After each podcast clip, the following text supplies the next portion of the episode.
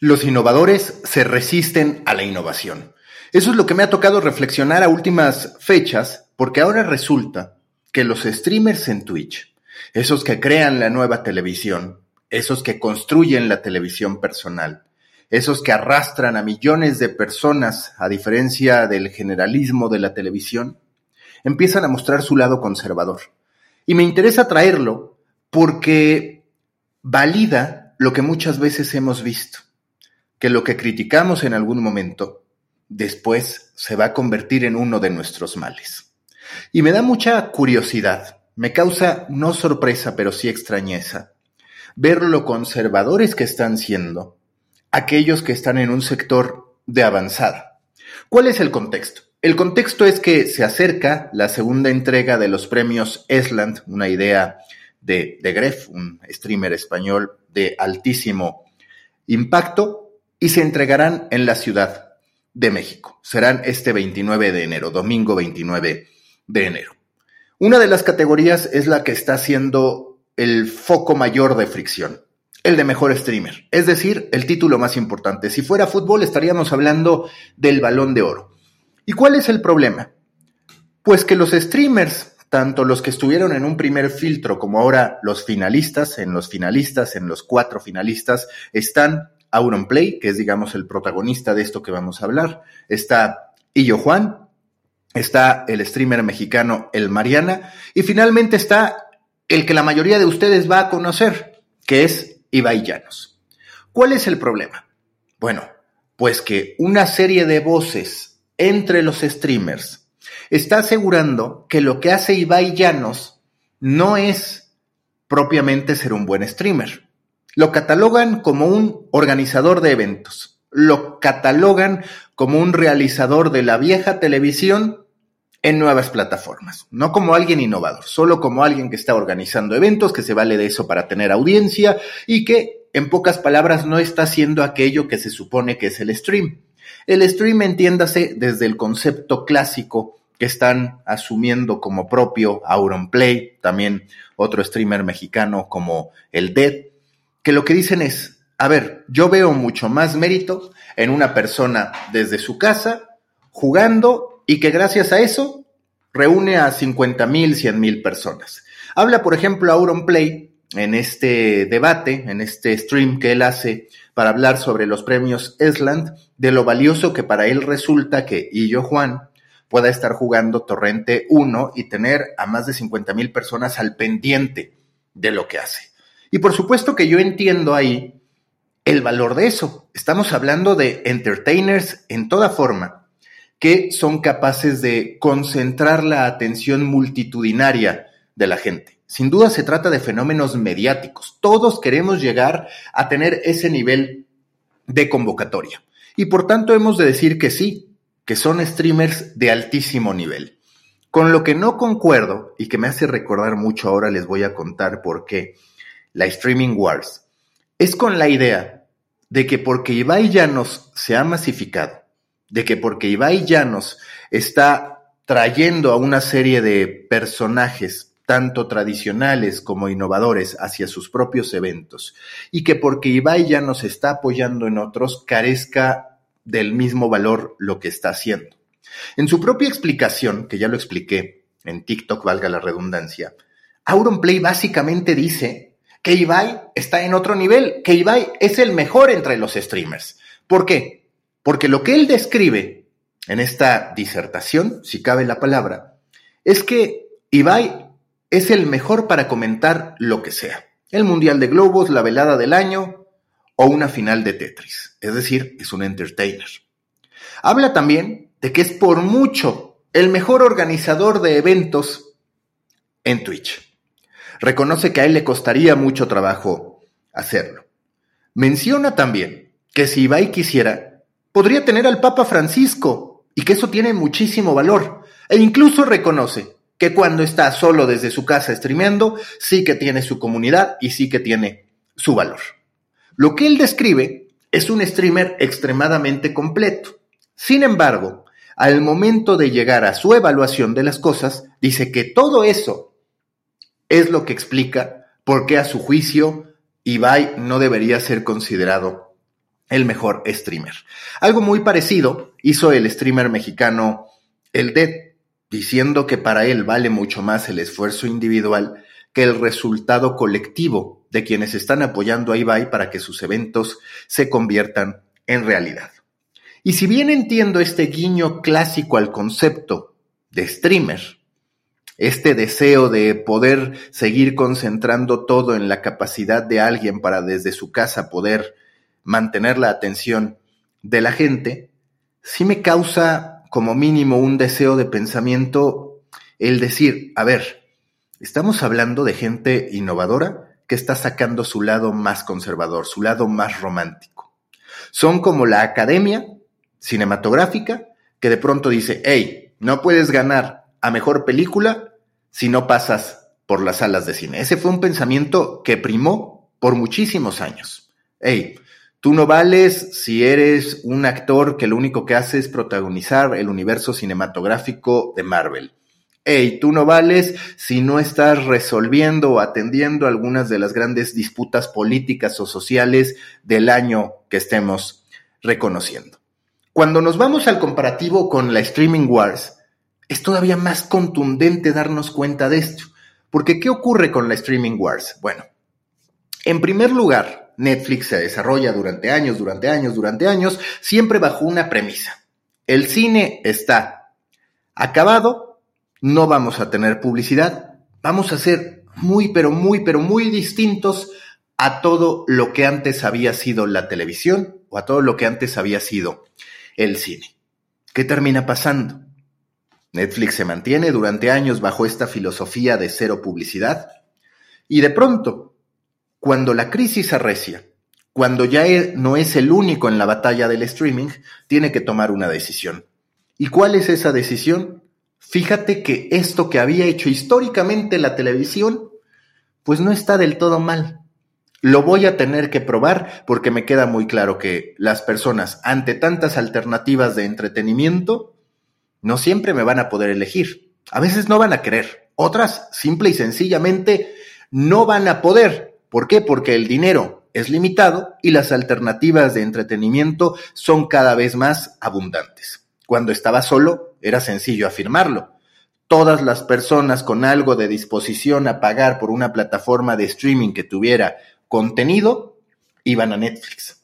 Pero de pronto aparece HBO Max, de pronto aparece Amazon Prime Video, de pronto aparece Apple TV Plus, de pronto está Paramount, de pronto hay algunas plataformas gratuitas con publicidad. Y lo que tú tenías, pues deja de ser único. ¿Y qué termina pasando? Que le das la bienvenida a aquello que habías dicho que no era bienvenido. Todavía no despega el aparato publicitario con Netflix. Hasta ahora, nada más el 9% de sus nuevos suscriptores han optado, desde que se implementó este mecanismo, por la publicidad dentro de Netflix para a cambio pagar un costo menor. Pero digamos que todo aquello que se ve habitualmente como innovador, en algún punto se reencuentra con el pasado, idealmente mejor, no siempre mejor, pero siempre se reencuentra con el pasado. Ahora en Twitch se están quejando de que la nueva televisión encuentre éxito en la vieja televisión. Y es exactamente lo mismo que pasa con el streaming. Hoy todavía Netflix mantiene el que para mí es un capricho de decir, hey, mis películas no van a tener un estreno en cine y si lo tienen, va a ser en plazas muy acotadas, más como ejercicio de marketing que como una nueva fuente de ingresos. Tarde o temprano, Netflix tendrá que modificar esta postura, porque los demás ya lo están haciendo, porque está quedando demostrado que si tú pasas por el cine, logras que la gente tenga una mayor expectativa cuando finalmente se estrena en la plataforma de streaming. Todavía hay un ejercicio de valorización adicional cuando tú dices, ok, esta película pasó por el cine, idealmente tuvo buenos resultados y entonces yo la quiero ver. No tendrán que ser todas, pero sí tendrán que ser algunas más que las que hoy tenemos en las salas cinematográficas. La industria cinematográfica sigue cayendo. Está 35% por debajo de lo que estaba en el 2019, antes de los años marcados por la pandemia. Entonces, ¿qué va a terminar pasando? Pues que bueno, cada vez más vamos a ver a las plataformas de streaming como parte del pasado, con muchos guiños del pasado. Otra de las decisiones que ya están, que ya están ocurriendo. Estoy hablando de HBO Max. Desde que llega David Zaslav con todo su equipo, se toman una serie de decisiones impopulares pero efectivas, cuando menos a ojos de los inversionistas. Yo no comparto mucho de lo que ha hecho HBO Max, pero ahí está. Y lo que él dice es, no necesariamente todas las producciones de HBO Max o de Discovery también, porque recordemos que se fusionaron, tienen que estar eternamente en HBO Max. Hay series que o no cumplieron lo que esperábamos de ellas, o que ya dieron lo que tenían que dar para nosotros en este contexto, que pueden salir de nuestro catálogo por determinado tiempo para irse a otro tipo de plataforma, a la televisión abierta, a la televisión por cable, a una plataforma de streaming fundamentada en publicidad y después volver. Eso va a pasar. Y eso se parece mucho a lo que ocurría antes en la televisión. También en su momento se defendió que las plataformas de streaming tendrían una especialización, serían de nicho. Entonces se habla de ESPN Plus, entonces se habla de que la propia FIFA quiere lanzar su plataforma de streaming como lo ha hecho con FIFA Plus, se habla de la Fórmula 1 TV y, en fin, de cualquier cantidad de deportes, de disciplinas, de nichos que lanzan su propia plataforma. Pero de nueva cuenta, cuando hay tanta oferta y cuando resulta tan cansado para el suscriptor, ya no solamente tener el dinero, sino incluso poder aprovechar todas esas suscripciones que está pagando, pues se hace bastante natural la consolidación, que es algo que cada vez más vamos a ir viendo. Entonces, las plataformas de streaming se van a parecer cada vez más a los sistemas de cable que se suponía que iban a dejar obsoletos. Me llamó la atención todo esto en Twitch porque manifiesta exactamente lo mismo. Para los Streamers de abolengo, como el Dead, como Auronplay, como The Gref, como varios más, de pronto lo que hace Ibai es una traición a lo que se suponía que sería el stream. Pero lo que está pasando no es más que el proceso natural de disrupción, que cuando se da la disrupción uno parte de hipótesis, y en algún momento esas mismas hipótesis te llevan a conclusiones conclusiones que te dejan con algo de la innovación que propusiste, con algo de la disrupción que impulsaste, pero que también te regresan al pasado, porque al final la sabiduría humana se construye a través de la experiencia. Y si bien podemos tener algunos atributos distintos a partir de la tecnología o de nuestro propio intelecto, creatividad, valores generacionales o como sea, sin duda, habrá algo que hayan hecho correctamente las generaciones anteriores, los formatos anteriores, los protocolos anteriores, las costumbres anteriores. Y eso muchas veces cuando quieres ser el más innovador te termina jodiendo, porque dices, joder, pues es que esta película que yo me pintaba 100% distinta, solamente cambia en un 5%, solamente cambia en un 7%. No tienen razón, no tienen razón. El Death Auronplay al momento de decir que en la categoría de mejor streamer no tendría que ganar Ibai. ¿Cómo explicas que no gane Ibai, que es el que más polifacético ha sido? ¿Cómo explicas que no gane Ibai si es el que este mismo año instituyó el récord mundial de mayor asistencia concurrente durante la velada del año 2? ¿Cómo explicas que no esté Ibai cuando es aquel que pasó del nicho de los streamers que juegan y entretienen a decenas de miles de personas a ser conocido en todo el mundo. En el mercado hispanoparlante no hay ningún streamer que se le acerque, ni siquiera a Ibai Llanos y el impacto que ha tenido. ¿Cómo explicas que no gane cuando él es el que ha permitido que desde su casa se abran las puertas para que esté un chicharito a su lado, o para que esté Luis Enrique, el seleccionador nacional español, o para que esté Bad Bunny. ¿Por qué tendríamos que ceñirnos únicamente a lo que se supone que sería en vez de reconocer lo que está pasando? Es como si en YouTube ahora dijéramos que todas estas figuras que se trasladan de la televisión a YouTube y que están teniendo éxito, que en muchos sentidos están opacando el concepto de ser youtuber de antes, no tienen mérito por venir de la televisión. Tenemos que reconocer que así es la historia de los humanos, que así son los procesos creativos de los humanos e incluso los procesos industriales. Generas una ruptura, una disrupción. Eso acapara la atención. Y en algún momento te das cuenta de las áreas de oportunidad que tu disrupción deja. Algunas de las respuestas a esas áreas de oportunidad están en el pasado. Algunas de las respuestas a esas áreas de oportunidad están en las personas que han construido su trayectoria a este respecto. Algunas de las respuestas están en el cruce entre lo nuevo y lo viejo o tradicional. Y es llamativo que esto pase en Twitch, pero pasa en todos lados. Hoy tendríamos que debatirnos si el concepto youtuber de antes continúa existiendo. Es más, el propio MrBeast pues realmente no impacta solo a través de sus videos. Impacta por la gran producción que tiene. Es como Ibai Llanos en ese sentido. Y es el youtuber más grande del mundo. Y nadie se lo puede discutir. Y cualquiera podría de los youtubers salir a decir, bueno, es que si yo tuviera estos 3 millones de dólares para estar produciendo la secuela o la réplica, mejor dicho, del juego del calamar, seguro que tendría esos resultados. Bueno, él hubiera, él tuviera, no cambia absolutamente nada, no valida absolutamente nada hasta que lo hagas. En este caso ellos no lo están haciendo. Y lo que me interesa de este episodio no es ni siquiera hablar de por qué Ibai tiene que ganar, sino de que entendamos el valor del pasado de cara a las disrupciones que nosotros presentemos o que se nos vayan presentando en el camino y que tengamos que atender. Así es la historia creativa. No hay nada enteramente por ser descubierto. Hay mucho por experimentar, hay mucho por explorar, hay mucho por cambiar.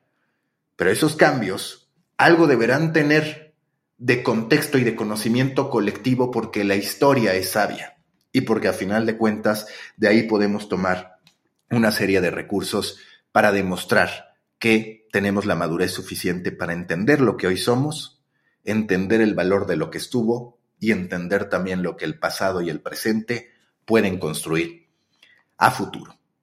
¿Es Ibai Llanos el streamer más completo? Sin duda. Es el único que podemos decir que ha hecho prácticamente de todo dentro del espectro de Twitch. Sería absurdo pensar que el streaming tiene que quedarse únicamente con personas desde casa entreteniendo. Si es un altísimo valor, sí forma parte de esa primera generación de streamers que demostraron que desde tu casa puedes romper fronteras. Pero el que ha hecho algo más con eso, sin duda es Ibai Llanos. Sin duda es alguien que le ha tirado un guiño al pasado, que ha golpeado al pasado también, porque lo han destrozado muchísimos periodistas deportivos cuando él tiene a Lionel Messi y ellos no cuando él puede tener en su equipo a Chicharito y a los periodistas no les da ni una sola entrevista, cuando él puede hablar con Bad Bunny. Claro que eso genera una ruptura, pero es curioso porque a Ibai ya nos lo quieren descartar los del pasado y ahora los quieren lo quieren descartar los del presente, porque resulta que los del presente dicen que lo que él hace es de viejos, que lo que él hace es con un equipo de producción y que eso no vale, que tenemos que ser low budget para que nuestras cosas tengan algo de valor. A mí me gusta el salto de calidad que están proponiendo MrBeast por un lado en YouTube y del otro lado también Ibai Llanos. Qué bueno que lleguen esas producciones. En la medida en que más creadores, cuando tengan los recursos, mejoren el nivel de sus historias, vamos a tener un mejor ecosistema creativo. Ojalá que a mí un día me alcance para hacer una película, ojalá que a mí un día me alcance para montar una obra de teatro, ojalá que a mí un día me alcance para crear 800 nuevos medios de comunicación que marquen la diferencia. No tenemos por qué estar limitados. No tendría por qué yo, por ejemplo, dejar de ser periodista porque ahora hago TikTok. O no tendría por qué yo dejar de ser TikToker si es que continúo en ascenso, que por fortuna está ocurriendo, si de pronto adopto otra plataforma. Tenemos que tomar decisiones en el camino. Y por algo, la televisión atendía los gustos de las personas. Y ahora hay gente que quiere ver televisión a través de plataformas digitales. Hay gente que quiere ver Twitch y que quiere ver Twitch para entretenerse con un reality buscando el amor, para entretenerse con una fusión de box, para entretenerse con la Kings League, para entretenerse con lo que sea. ¿Quiénes somos nosotros para poder decidir que algo vale y que algo no vale? Es absurdo.